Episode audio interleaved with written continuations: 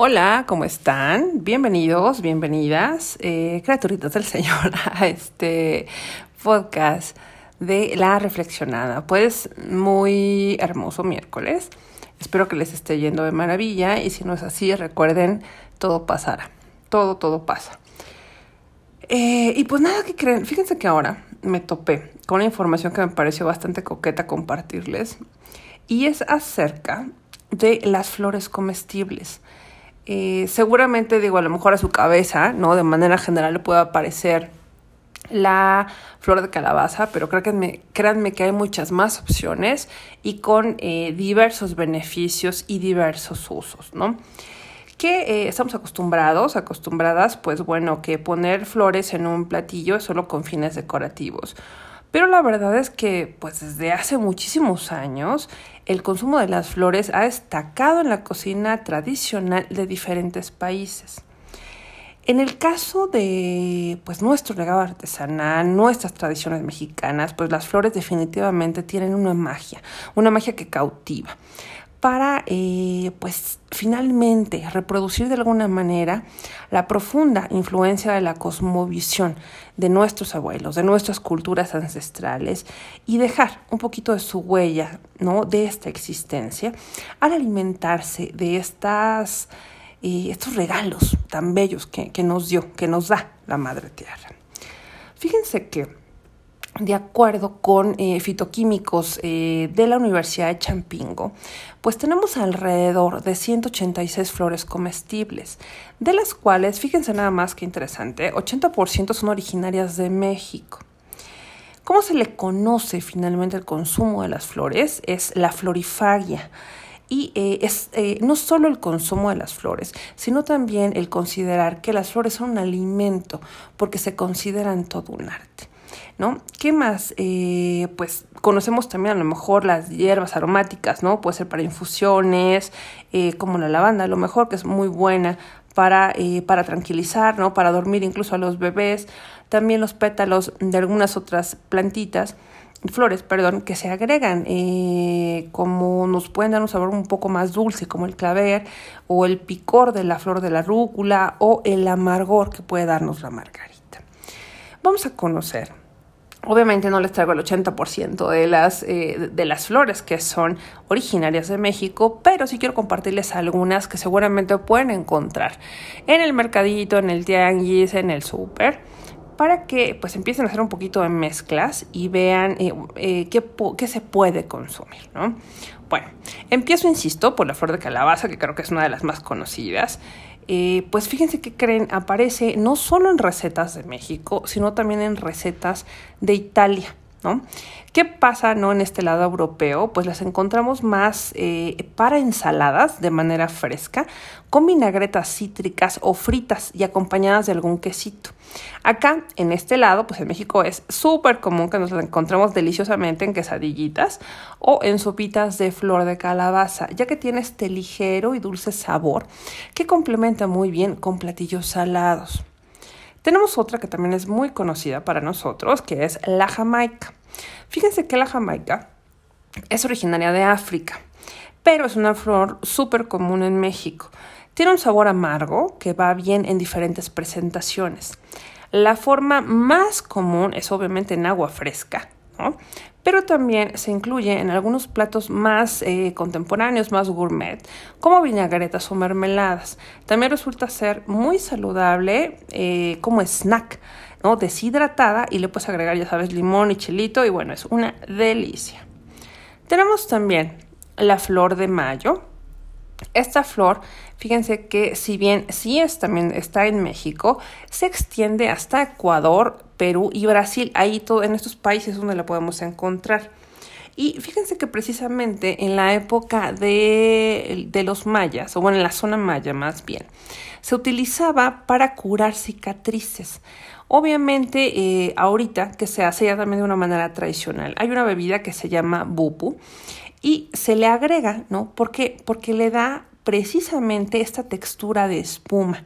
Eh, algunos chocolatitos, ya que el amargor que tiene pues está perfecto, ayuda perfecto a que se balancee el sabor dulce.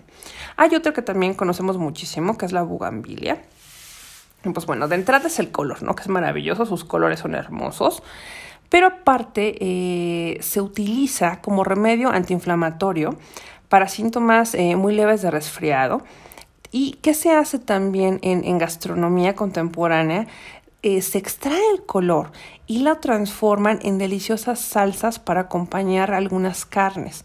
También fresca se puede utilizar para algunas ensaladas para darle un cierto dulzor y también fíjense que la van a encontrar hasta en smoothies.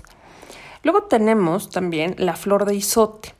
Este, fíjense que está, eh, proviene de la planta yuca y es una, una flor blanquita que crece en racimos muy grandes. Es muy común en la zona sur de México y tiene un sabor amargo. Se usa como ingrediente principal en ciertos guisos, como complemento de postres como el guayaizote, que obviamente vaya con guayaba y con esta florecita de isote, y también eh, acompaña sabores eh, pues como muy comunes como es el camarón, no se lleva muy bien esa, esa combinación. Tenemos también a los crisantemos, que aportan vitaminas A, B, C y K, y también minerales como el potasio, el calcio, el calcio o el sodio. Estas flores son bajas en calorías y grasas, además contienen gran cantidad de antioxidantes y uno de sus usos más comunes es eh, hervirlas para tener alguna, alguna infusión, algún tecito. Luego tenemos a los pensamientos. Estas plantitas, estas flores, lo que tienen es una gran cantidad de mucílago, ¿Qué es el mucílago? Es esta cosita como babosita que tiene la planta. Y esta, este mucílago es rico en propiedades antiinflamatorias y emolientes, además de que es excelente diurético y laxante. Tenemos también eh, a la flor de cilantro, que por ejemplo eh, lo puedes utilizar para hacer un pesto que acompañe quesitos, además de aromatizar salsas y aportar un sabor único.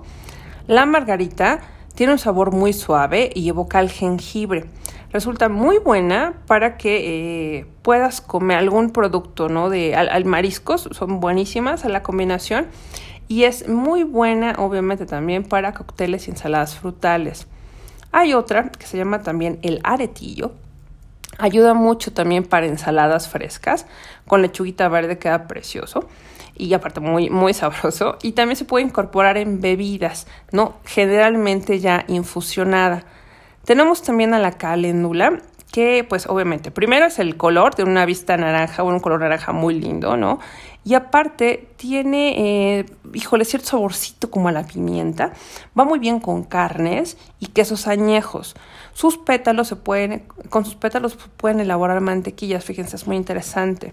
También tenemos el geranio, que es una flor sumamente aromática con un, con un sabor afrutado y que es parecido, digamos, a la manzana verde, de ahí que resulte perfecto para las gelatinas. También tenemos la flor de sauco, que tiene un, gusto medio dulcecito y deshidratada, eh, pues ayuda, fíjese que es muy buena para la panadería, incluso para vinagres. Se puede preparar incluso eh, también está con, con, licores, ¿no? Y hacer jarabes o incluso, ¿no? Algo, algo de repostería es muy buena. Y bueno, la dalia, la dalia que si ustedes no lo sabían, ya, ya, ya hablaremos eh, ampliamente de ella porque, porque es la flor nacional de México. Tiene muchísimas variantes, se puede comer fresca y tiene un, un saborcito ligeramente mentolado. Se utiliza mucho para adornar cremas y postres. Y también, créanme que aunque la puedan freír, eh, generalmente mantiene, mantiene su color. Y además tiene, insisto, muchísimas propiedades. Eh, como es, tiene, ayuda ¿no? para problemas digestivos. Eh, tiene lo que es la inulina, que es un carbohidrato que sirve como combustible para las bacterias intestinales, es decir, que funciona como una fibra natural. También tiene, pues ayuda ¿no? a esta cuestión digestiva, ¿por qué? Porque hay, asimila ciertos minerales como el calcio y el magnesio. Y pues bueno, eh, aparte, insisto, ¿no? Es eh, seguramente, insisto, no lo sabían, es eh, la flor, la flor nacional de México. Y bueno, pues sin duda hay un mundo de posibilidades en, en cuanto a las flores comestibles.